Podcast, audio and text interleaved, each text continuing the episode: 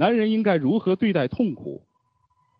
这男人的这些优秀品质，一个叫毅力，一个叫勇敢，一个叫包容，一个叫智慧。什么叫包容呢？就是把所有的是非恩怨都搁你肚子里消化了。什么叫毅力呢？就是当别人认为痛苦的时候，看不见光明的时候，你看见了黑暗的尽头，你就会有毅力。什么叫勇敢呢？当你有理想的时候，你会奋不顾身，你会做出异乎常人的一些举动。所以我老在想，共产党经常有一套词儿啊，很有意思，叫做“敢于胜利”。我说这胜利这件事儿谁不敢啊？这多大事儿？哎，但是后来发现前面还有一句话：“勇于牺牲。”哎，也就是说，人之所以敢于胜利，前提是勇于牺牲。就你只能勇于牺牲，才敢于胜利，这就叫勇敢。所以像这些东西，你只能在痛苦中啊，慢慢的咀嚼，然后培养你的品性。我看美国有一个军校很有意思，给了一个招生广告，叫“给我一个男孩，还你一个男子汉”。因为什么呢？在军校里就不断的摧残，不断的让你去超乎常人的一些毅力的一些训练。我在西点军校也去过很多次，看他们这些培训。那么整体上来说呢？当一个男人到三十岁、四十岁的时候，经历的苦难和对人生的一个咀嚼，以及对是非世界的一个看法，累加到一定的时候，他的浓度就够了，所以他开始表现宽容，表现从容，表现淡定，表现智慧、包容，这就是一个过程。所以我觉得今天，只要你有理想，今天所有的痛苦都会转化为营养。如果当你没有理想的时候，最到前面这个黑暗尽头的光明灭了的时候，你所有的痛苦会转化为恐惧，你就应该跳楼，就变成了这样一种状况。所以这个痛苦能不能转化为营养，最重要的在于你是因为追求理想来忍受痛苦，还是简单的追求一个功利的小目标去迎接这样一种痛苦。如果你是有理想的，那么这些痛苦可以让你。变成一个真正的男子汉。如果你是没有理想的，这些痛苦会让你的人生进入一个昏暗和停步。所以我觉得呢，最大的分别在于你心里头是不是有一个在人生道路上未来的有那么一个光明处，而这个光明处就在不远等着你。这样的话，你每天面对所有的困难的时候，你会很乐观。如何适应不断改变的世界？一个人你会发现老和不老，呃，过时不过时，最重要一个是在词汇上。就你比如碰到一个八十岁老头跟你说的全是现在最八卦的这些事儿和最时尚的这些词儿，你并不觉得他老。所以这个词汇代表着一种思想的观念和价值判断。我们有一个老总很有意思，让他的秘书每个月。把最新的流行歌曲给他装到 MP3 里，他要听一遍，听完了以后就知道现在在说什么。同样，我现在这些助理啊、秘书他们都很年轻，那么实际上我是要知道最新鲜的这些词汇和在他们后边的一些价值观念，以及他们对未来的看法。我曾经是在很多机构都是最年轻的，那个时候我就发现我的想法经常不被尊重。我唯一期待的就是等我长大，然后等他们没了。所以我现在就觉得，我今天当我也是年龄变大了以后，我就开始发现，我不能成为当时的这些我认为的一些比较愚前辈，用自己的观念来改变别人。其实我觉得是要跟大家一起来沟通，一起来面对不确定的社会和不确定的未来，这样呢才叫同事，否则你就变成了。人生导师了，其实人生导师啊，基本上没啥用，啊，每个人的人生都是自己去折腾出来，啊，所以我是目前呢，从公司来说，主体全部都是八零后的，在管理层年龄大的人，我们采取的方法，其中一个方法就开董事会不断换地儿，你比如说哪有个新事儿，比如新美刚开始有这个电影院的时候，北京当时这第一家，然后我们把董事会放那儿去开去。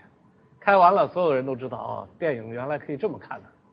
然后星光天地刚火的时候，我就跟那老板联系，我们到星光天地去开董事会。知道房地产和商业应该这样。然后我们前两天又到新能源的公司去开董事会，我们不断的换地方开，我就是让大家把脑子里这些词汇观念呢，一定要跟上现在这个变化。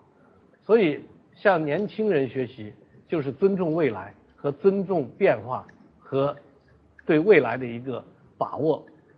所以我觉得，只有未来才给我们希望，所以我们就必须和年轻人。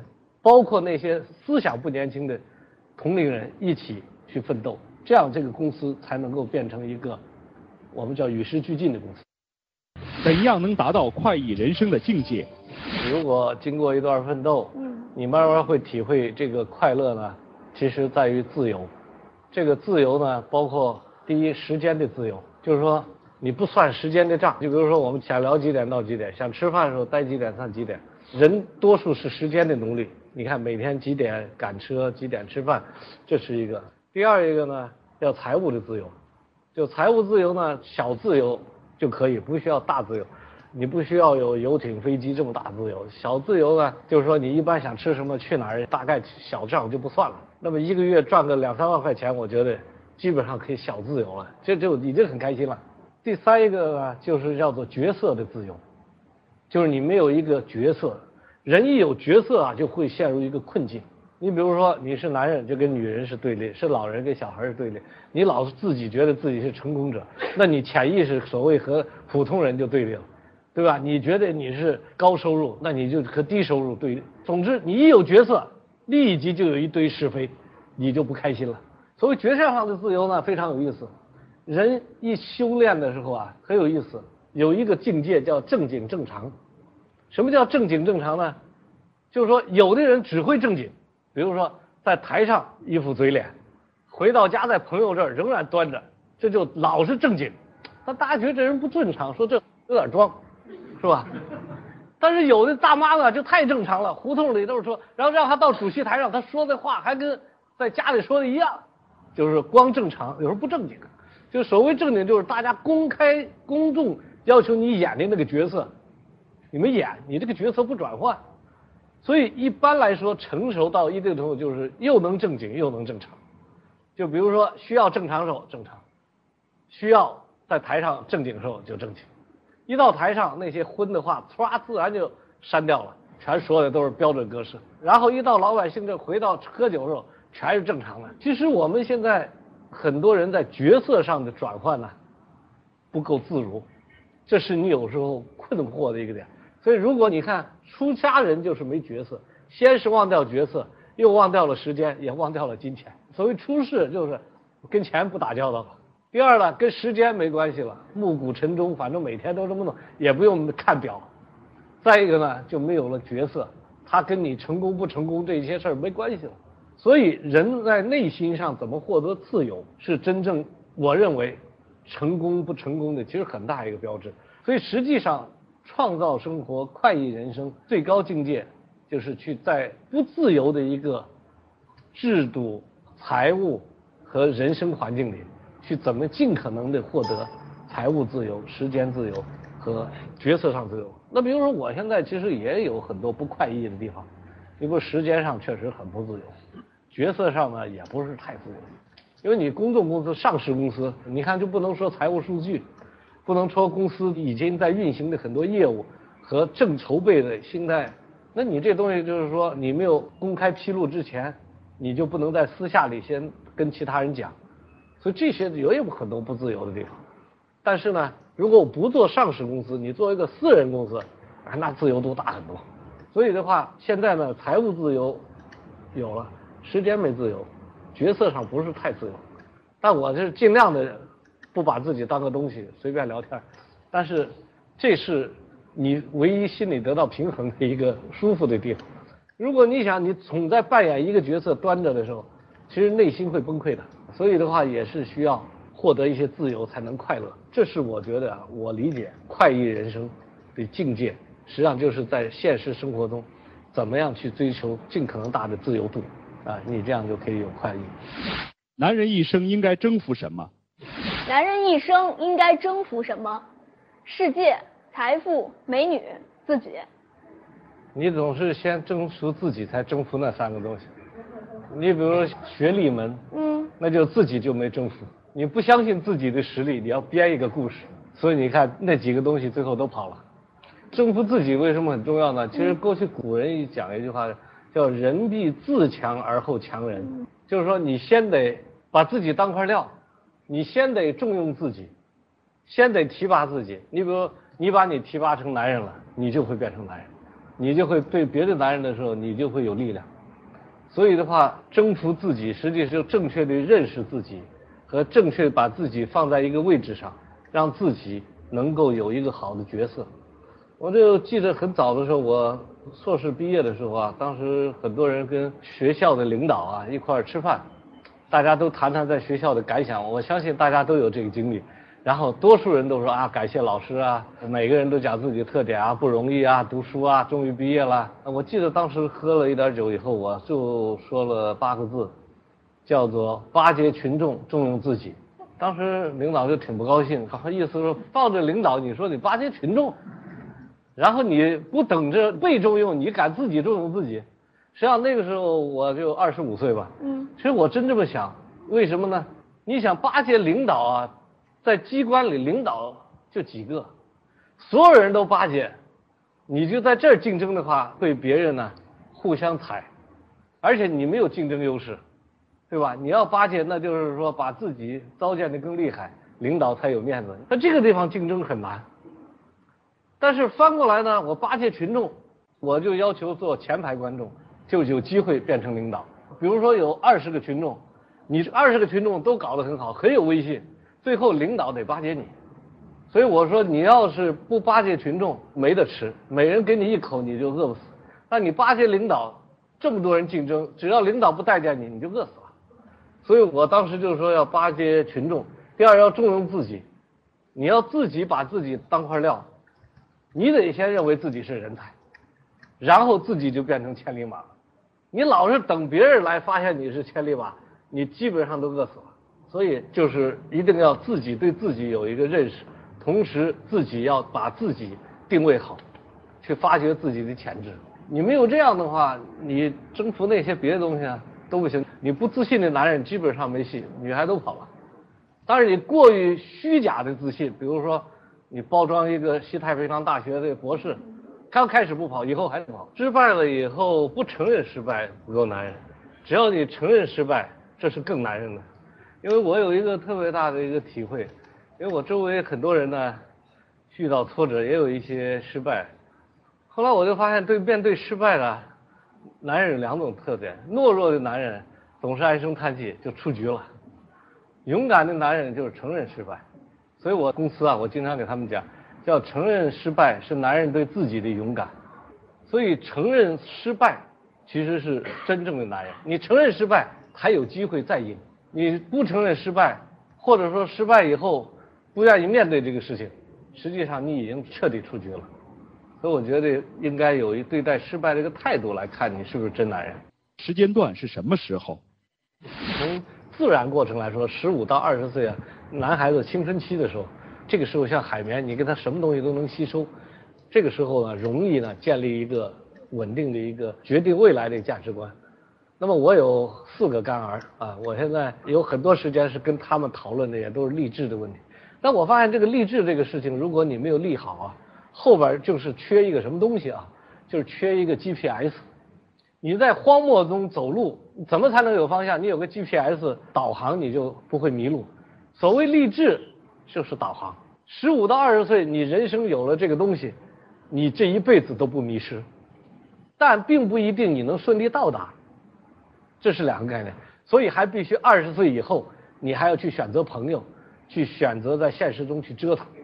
那么你这个励志以后就可以保证你一生不迷失，但是你在跟现实冲撞的时候，你要有勇气去面对这个问题。人有坚韧不拔之志，才有坚韧不拔之力。也就是说，先要励志了以后有这个 GPS，然后翻山越岭、赴汤蹈火，你才能扛得住。所以，从励志角度来说。三十岁、四十岁都有机会，但是机会比较多的是十五到二十岁这个青春期时候。那么走上社会以后和现实的确碰撞很多，但是碰撞就有点像那个布朗运动那个分子，这儿撞一下，那儿撞一下，撞一下，但不定撞到哪儿。但是你心里的方向不能迷失。三联书店呢，大家知道前面他们出了几本书，有叫七十年代，有叫八十年代，然后让我来帮助主编个九十年代。说九十年代是什么呢？就是读书人、机关干部、知识分子下海做生意。说九十年代有这么个特点，那我就访问了很多人，他们为什么做生意也能成功呢？其实我后来发现这一批人，他们内心的这个志向并没有改变，所以他们他格局很大。就你志向大的人呢，格局大。所谓格局大呢，就我们说胸怀远大，然后包容、宽容、有毅力，然后能够学习，能够找到解决问题方法。这样的话，虽然他学问没做成，意外改变了人生，那他做生意也成功了。生意成功以后，最近呢，他们又开始做基金会，又资助别人去研究。然后呢，他们又被冠为儒商。最后，他同样在生意场上仍然在施展他们曾经的这个抱负。比如说，我们叫达则兼济天下，穷则独善其身，传统士大夫这个抱负，这也是一种志向。那么今天，他仍然可以用生意的方式继续下去。所以，不管多大曲折，你手里这个 GPS 不能扔了，扔了以后你就会恐惧而死亡。我有一次跟王石啊，还有现在中粮的董事长啊，您道我们在西安开车到新疆，到新疆在戈壁滩上，突然一下走迷失了，没方向了。那个时候手机也没信号，当时也没带这个 GPS，我们真就不知道该哪儿去了。这个时候的恐惧啊，你知道有多恐惧？不能开空调，因为空调一开了费油，万一没油了就走不了了，就把空调关了。热啊，但又不能开窗户，开窗户外面把里边的水分给我们抽掉了，因为里边还有点潮气。你窗户一开，外边干热，咵把水一抽掉，我们没准就干了。然后呢，那你就得拼命喝水，所以我们又不能开窗，又热，但是又不知道该往哪儿走，因为就这点油，分走错了，成彭加木了。但是你不走又不行，这个时候越来越恐惧。后来发现。没有方向是最恐惧的。这个时候，你但凡告诉我方向，我就拼着命走。只要方向不错，我也能走出去。现在没方向，然后这个司机唯一的经验，就找一个车辙，就有那个车子印子，最深最新的一个车的印子。然后他把那个车横在那儿，就等着看有没有车过。结果还好，等了一个多小时，有一辆车过。车过怎么办呢？他就问了一下。但是那个人去的方向还不是我们要去的方向。最后很聪明，写了一个纸条，告诉他出去以后到一个能打电话的地方，给我们的人打电话，告诉那些人我们在的方位，他们来救我们。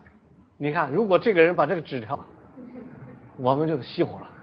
但好在这个人出去，他只打了这个电话，结果那些人又开车来把我们带出去。所以你会发现，人生也是这样的。当你没有方向的时候，实际上最恐怖的是没方向。但其实我们生活中经常忘掉了，总觉得自己有方向。其实你没有志向的男人，等于没有 GPS，在沙漠中迷失的一个人。这个时候你随时会死亡的。但当你有了方向了，不管多远，其实你都有活下去希望。所以励志非常重要。至于这个志什么内容，那就每个人理解，对吧？你想打台球，像丁俊晖这样，这也是励志啊，对吧？你想。先锋话剧像孟京辉一样去当个话剧导演，这也是励志啊。他不一定是救国救民，你小事都可以励志。比如说日本人，我碰到一个日本家族，三代人励志做一件事儿，什么事儿呢？比谁的眼儿小，做筛子的，做世界最小眼儿的筛子。然后他们家的筛子最牛的是小眼儿小，做大眼筛子很容易，小眼儿小到最细的颗粒能过去。所以我们现在的所有的复印机滚上面那有一个网，全是他们家做的，这也是个志啊！三代人立志要做世界眼儿最小的筛子，这都是立志。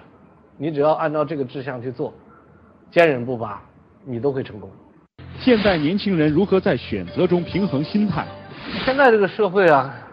非常的不容易啊！首先是生存的非常之困难。我就想，同样没钱，我二十年前没钱，和今天大家，比如说只挣一个工资来比，你们比我更困难。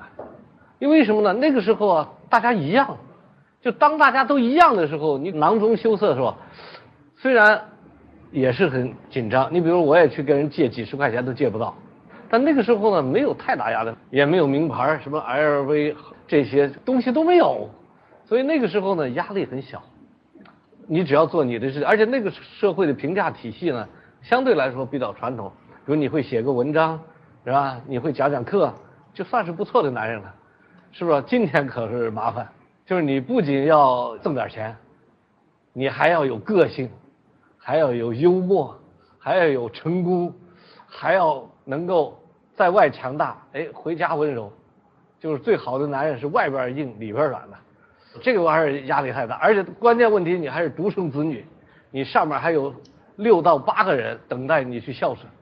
昨天我偶尔看一电视，我就觉得忒不容易了。小两口吵架都二十七八了。然后两边父母也坐着，还在上到电视上去吵去了。